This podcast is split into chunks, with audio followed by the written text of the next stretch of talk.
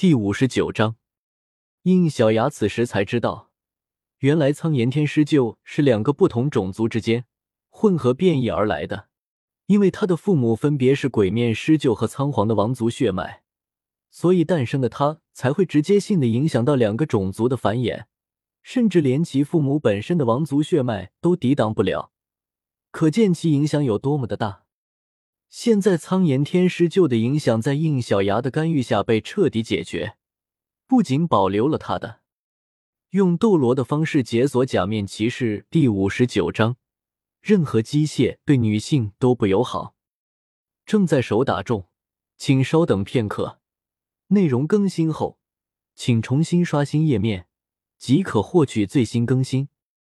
用斗罗的方式解锁假面骑士飞速小说网全文字更新。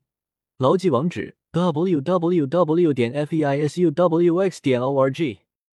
读修真英格兰，请记好本站的地址：w w w. 点 f e i s u w x 点 o r g。